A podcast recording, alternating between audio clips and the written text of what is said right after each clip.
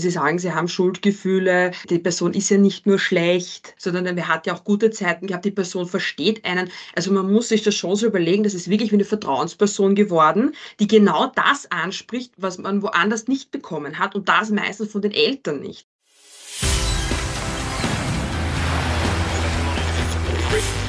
Gut zu wissen, der Erklärpodcast der Tiroler Tageszeitung. Hallo und herzlich willkommen bei einer weiteren Folge von Gut zu wissen. Bei uns geht es heute um sexuelle Belästigung im Internet. Genauer gesagt um Cybergrooming. Zur Erklärung. Grooming ist die Anbahnung sexueller Kontakte durch Erwachsene an Kinder und Jugendliche. Basiert dieses Annähern über digitale Medien, also in sozialen Netzwerken, Chatrooms, Messengern wie WhatsApp oder in Spielenetzwerken, spricht man von Cybergrooming. Konkret ist damit gemeint, dass sich Erwachsene meist als Jugendliche oder junge Erwachsene ausgeben und so versuchen, sich das Vertrauen der jungen Leute zu erschleichen. Ihre Absicht dahinter ist oft sexuelle Belästigung. Es werden Nacktfotos erpresst oder sogar reale Treffen gefordert. Wie Eltern ihren Nachwuchs vor dieser Art von sexueller Belästigung im Netz schützen können, worauf die Kinder und Jugendlichen selbst achten sollten, um nicht einem falschen Freund aufzusitzen, und was zu tun ist, wenn ein Kind in die Falle getappt und Opfer eines Cybergroomers geworden ist, darüber spreche ich gleich mit Sozialpädagogin und Rat auf Draht Beraterin Christine Biriwe. Doch zuvor noch fünf Fakten über Cybergrooming, die gut zu wissen sind. Seit Jänner 2012 ist Grooming eine gerichtlich strafbare Handlung. Paragraph 208a StGB verbietet Cybergrooming sowie die Kontaktaufnahme allein mit sexuellen Absichten im realen Raum bei Personen unter 14 Jahren. Unter Umständen drohen bis zu zwei Jahre Haft.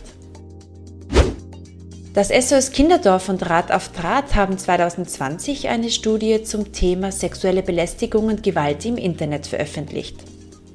Dafür wurden 400 Kinder und Jugendliche in Österreich im Alter von 11 bis 18 Jahren befragt.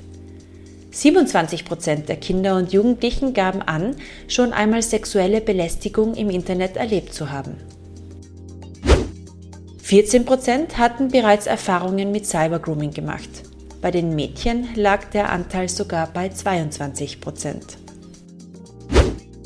Der Großteil der sexuellen Belästigung passierte laut der Studie durch unbekannte Personen bzw. Personen, die die Kinder und Jugendlichen nur online kennen und die deutlich älter sind als sie. Laut Bundeskriminalamt ist bei Cybergrooming der typische Täter männlich und in allen Gesellschaftsschichten und unterschiedlichsten Altersklassen zu finden. Waren es 2019 101 angezeigte Fälle, stieg die Zahl 2020 auf 142 Anzeigen. Die Dunkelziffer liegt vermutlich deutlich höher.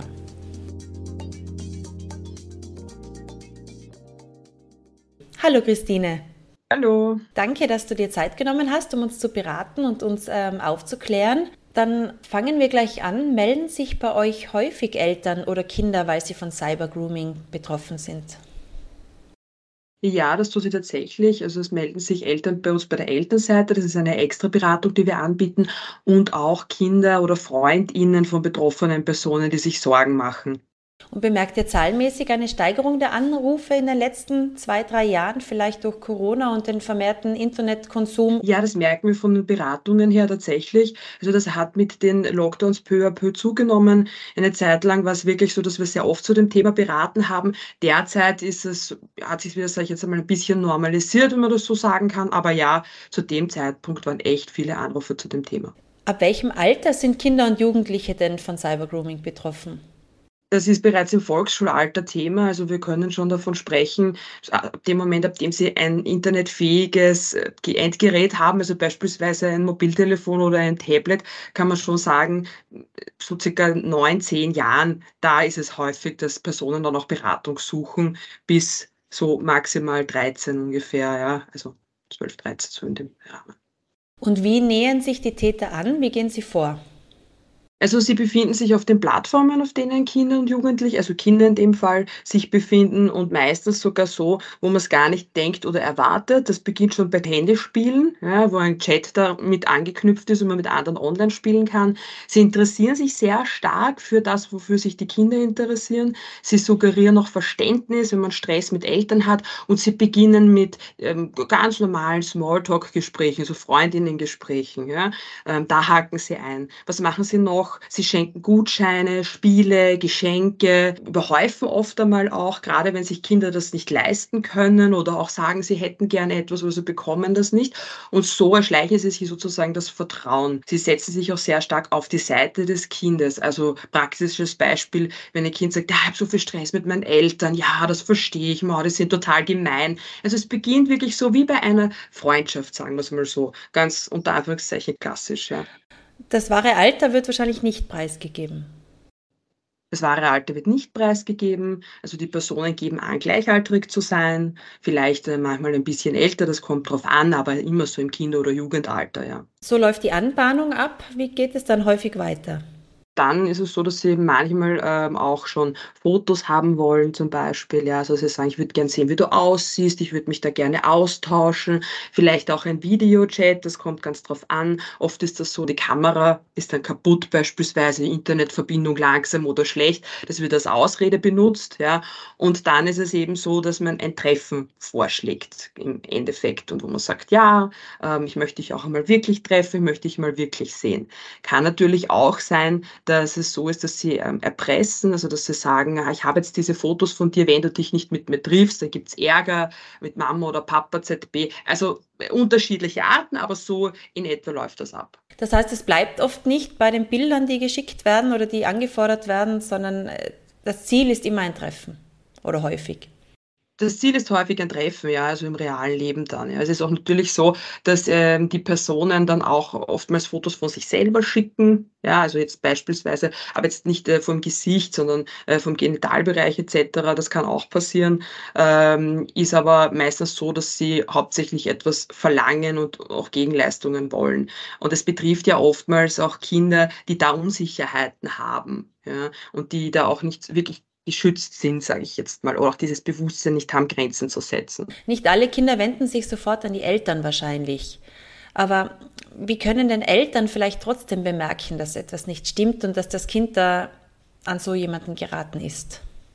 Es kann sein, dass man merkt, dass das Kind sich zurückzieht. Es kann sein, äh, dass es ängstlich ist, vielleicht auch psychosomatische Symptome hat, so wie bei vielen Dingen auch. Also immer wenn ein Kind Veränderung anstritt, Bauchweh hat zum Beispiel oder gewisse Themen unangenehm sind, wenn man merkt, es zieht sich stark in die Online-Welt zurück oder reagiert anders als sonst, vielleicht massiv wütend auch den Eltern gegenüber, wenn es um gewisse Argumente geht oder wenn man merkt, ah, jetzt gibt es plötzlich diese eine Freundschaft und das ist jetzt die wahre Freundschaft und man investiert nur mehr da hinein, aber in die anderen Freundschaften nicht, dann ist das so ein Thema, wo man ein bisschen hinhören sollte auch. Ja. Mhm. Ähm, prinzipiell immer das Gespräch auch vorweg schon anbieten. Das ist schon mal immer ganz wichtig. Wenn man dann den Verdacht hat, wie sollte man richtig und angebracht reagieren, damit das Kind auch mit der Sprache herausrückt?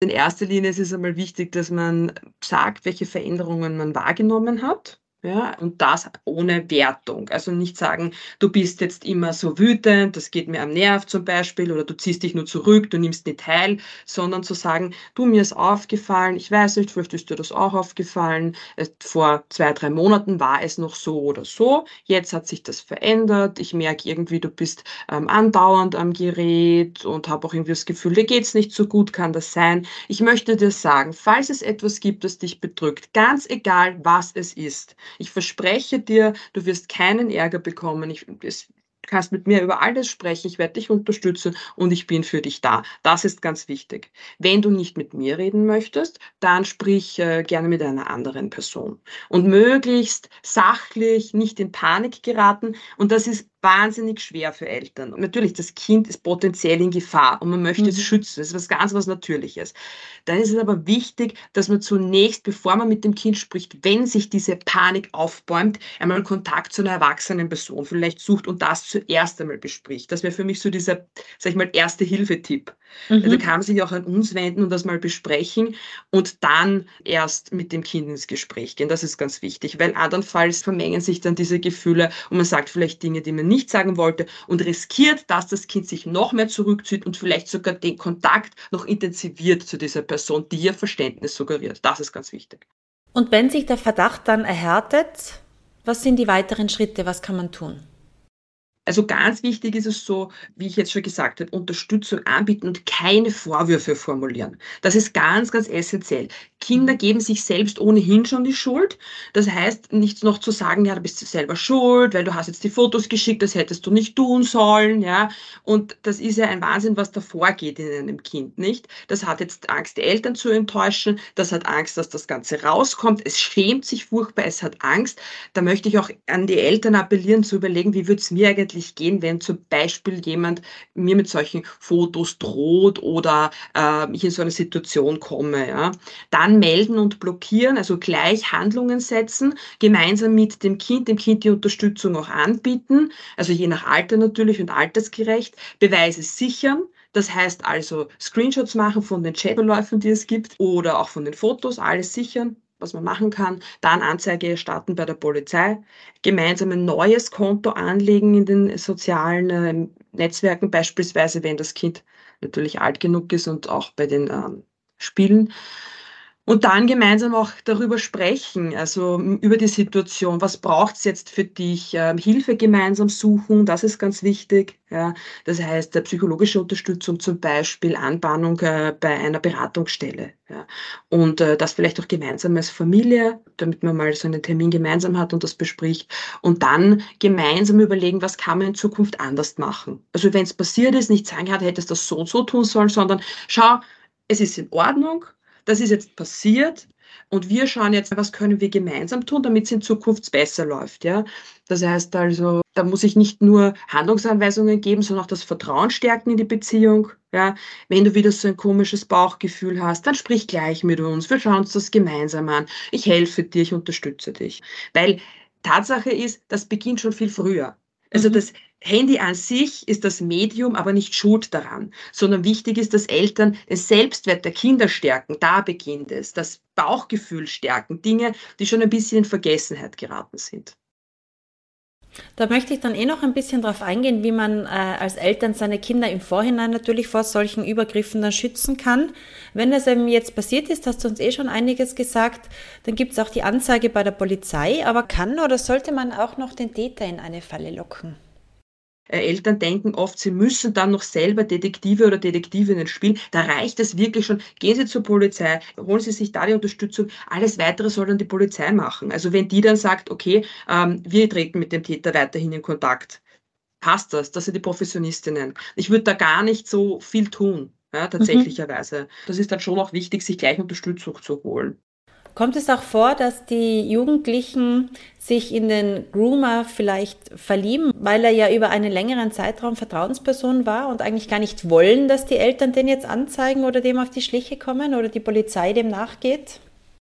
Absolut, das ist sogar relativ häufig der Fall und deswegen melden sie sich dann auch, ja, weil sie sagen, sie haben Schuldgefühle, die Person ist ja nicht nur schlecht, sondern er hat ja auch gute Zeiten gehabt, die Person versteht einen. Also man muss sich das schon so überlegen, das ist wirklich wie eine Vertrauensperson geworden, die genau das anspricht, was man woanders nicht bekommen hat und das meistens von den Eltern nicht. Also das können Gleichaltrige oft gar nicht abdecken, ja, klarerweise, weil die Person fokussiert sich ja auf einen. Also die verbringt ja dann massiv viel Zeit und investiert viel Überlegungen in das Ganze. Alleine auch bei Übergriffen ist es so, dass man nicht möchte, dass die Person angezeigt wird und Ärger bekommt, weil Kinder, Jugendliche haben dann sofort dieses Ich bin schuld daran, der kommt vor Gericht, die Person kommt ins Gefängnis, ist das überhaupt fair? Und dann der eigene Anteil der eigenen Schuldzuweisung. Das heißt also, ich bin ja eh selber schuld, weil ich hätte ja da nicht reingehen müssen, ich hätte ja die Fotos nicht schicken müssen. Und das ist auch etwas, was eine ganz eine äh, normale Reaktion ist. Und das ist auch etwas, was am Anfang ein Stück weit auch, äh, sage ich jetzt mal, stabilisiert. Diese, man sucht ja,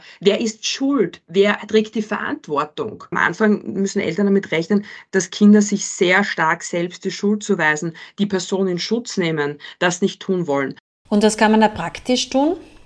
Da kann man auch wieder auf die sachliche Ebene gehen und sagen, schau, das war vollkommen nicht in Ordnung. Auch erklären, wenn das einer anderen Person passiert, schau, das ist etwas, das darf die Person nicht. Ja? Die darf dich da nicht angreifen, die darf dich nicht erpressen.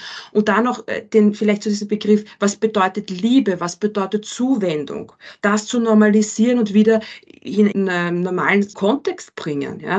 Und sagen, nein, das ist nicht okay. das sind halt solche Dinge, die, die brauchen Zeit. Das muss man auch sagen. Es reicht dann auch nicht als Elternteil und oft will man das sagen. Also so Sätze wie du bist nicht schuld und dann ist es gegessen, es ist nicht erledigt. Also mhm. Also da wirklich sagen, ich kann verstehen, dass du dich jetzt schuldig fühlst. Wirklich sagen, ich kann das verstehen, möchte dir aber sagen, dass ganz klar, die Person ist erwachsen, die hat gewusst, dass sie es nicht darf. Und die darf das laut Gesetz nicht, das ist verboten. Das ist wie man ein Kind auch nicht schlagen darf. Ja, man darf keine, keine Ohrfeige geben, man darf keine Gewalt anwenden. Das ist eine andere Art von Gewalt. Und das auch dann kindgerecht erklären. Jetzt möchte man als Eltern seine Kinder natürlich schon vorab schützen, damit sie da gar nicht in, in solche Fänge geraten. Was kann man da am besten tun? Da sind wir wieder bei dem Punkt, den ich schon zweimal wiederhole, aber der ist so essentiell und wichtig. Vertrauen fördern, sowohl in der Online-Welt als auch in der Offline-Welt. Was bedeutet das? Interesse zeigen an dem, was das Kind tut, sich die Dinge erklären lassen. Hey, wie ist denn dieses Spiel? Nicht gleich verteufeln sozusagen, ja, nur weil es jetzt ein, ein Online-Game ist, sondern wirklich in die Welt des Kindes eintreten ein Problembewusstsein schaffen und das Selbstwert fördern. Das heißt also auch klar ein ich sein? Wer bin ich mit meinem Körper? Was ist okay, was ist nicht okay? Wenn mein Bauch so komisch grummelt und ich habe ein eigenartiges Gefühl, dahin zu hören und mit jemandem darüber zu sprechen und das immer wieder zu fördern. Ja, zu sagen, ah, das hat sich komisch angefühlt, dann schauen wir uns das gemeinsam an und dieses Vertrauen zu stärken. Dann ist es natürlich wichtig, auch aufzuklären, das heißt also nicht belehrend zu sein, sondern aufzuklären, zu sagen, wenn du das Internet nutzt, das ist so, wie wenn man ein Auto fährt, da macht man einen Führerschein, da muss man auch einmal lernen, wie funktioniert das eigentlich in der Theorie, bevor man dann den Straßenverkehr fährt, kann man ja auch nicht einfach so. Und genauso ist das da. Wir schauen uns gemeinsam an, was ist okay, was ist nicht okay beim Benutzen, warum. Und es gibt natürlich auch Gefahren, wie im Straßenverkehr. Ja, es kann passieren, dass eine Ampel ausfällt, es kann sein, dass ein Geisterfahrer, Geisterfahrer entgegenkommt. Und genau so einfach erklären. Am lebenspraktisch, vielleicht auch in der Schule, also so Schulbeispiele mit Freundinnen abklären. Dann ist es wichtig, das Nein sagen auch zu üben. Das vergessen mhm. sehr viele. Ja, das ist etwas, das muss man üben. Das ist wie Selbstverteidigung. Es nutzt nichts, wenn wir zum Beispiel einen Kurs A zwei Stunden machen, wie wir uns selbst verteidigen könnten, und dann machen wir das weiß ich nicht, fünf Jahre nicht mehr und plötzlich kommt es zu so einem Übergriff im, im realen Leben. Es merkt sich niemand. Es ist wieder Erste-Hilfe-Kurs, der aufgefrischt werden muss. Aber hier ist es immer wieder so, dass man wirklich auch Worte zur Verfügung stellt. Das heißt, wenn du das Gefühl hast, die Person, das ist komisch, dann schreibe, lass mich in Ruhe. Ich will das nicht. Ich weiß, dass das nicht okay ist. Und das auch wirklich immer wieder üben. Das ist ganz, ganz wichtig. Entschuldige, wenn ich kurz einhacke, du hast gesagt, es sind auch häufig Volksschulkinder betroffen, sobald sie halt entweder ein eigenes Handy haben oder das reicht ja schon das Handy vom älteren Geschwisterkind, das Handy von den Eltern, weil sie mal ein Spiel machen wollen. Und wenn man die warnen möchte, wie kann man ein Kind gerecht auf die Gefahren aufmerksam machen, auf gerade sowas wie Cybergrooming zum Beispiel?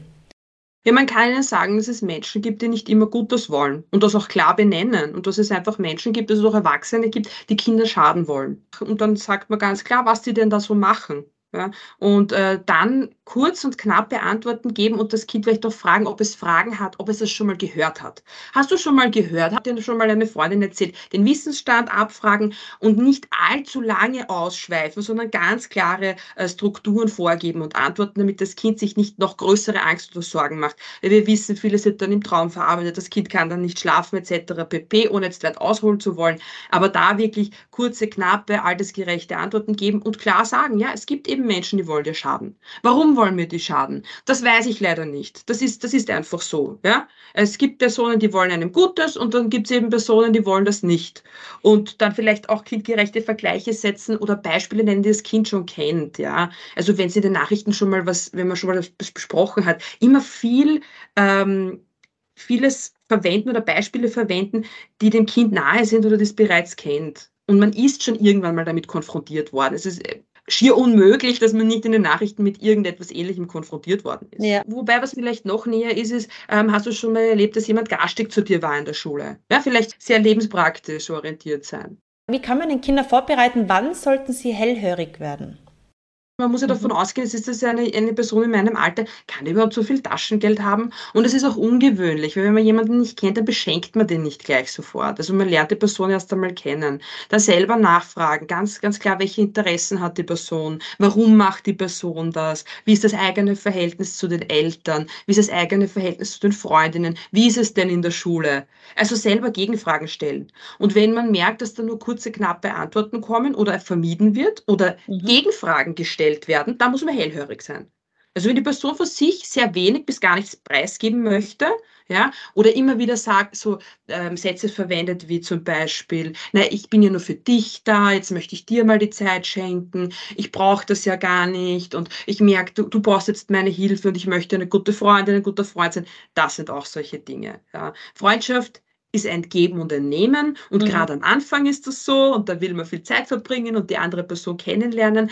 Und das muss auch auf der anderen Seite passieren. Und dann kann man natürlich auch anbieten, also Treffen in der Öffentlichkeit, wenn es dann tatsächlich dazu kommt, da wirklich einen Ort vereinbaren, dann eine erwachsene Person mit einbeziehen, die da vielleicht auch mitgeht. Ist ja total legitim, wenn einmal die Eltern mitgehen. Das ist das allererste Treffen, man kennt die Person ja gar nicht. Ja? Also Café, Kino zum Beispiel oder so. Ähm, da eher näher nachfragen, nachhaken, bei Trends zum Beispiel, bei Spielen sind viele schon sehr geschickt, aber dennoch kann man so wirklich äh, ganz sich dem Kind oder der jugendlichen Person nicht anpassen. Und spätestens dann, wenn die Kamera ausfällt, also wenn der andere sagt, die Kamera ist kaputt oder ich kann mich jetzt gerade nicht zeigen, dann ist eh schon höchste Alarmstufe eigentlich. Ganz klar auch verlangen, okay, du willst mich sehen, ich will dich auch sehen ich will dich hören. Mein Ja-Stimme, da ist immer so der Einwand, man kann das ja jetzt schon äh, verfälschen. verfälschen, ja, aber ich will dich zumindest sehen. Wenn das Kind trotzdem Opfer wurde, wo findet man Unterstützung?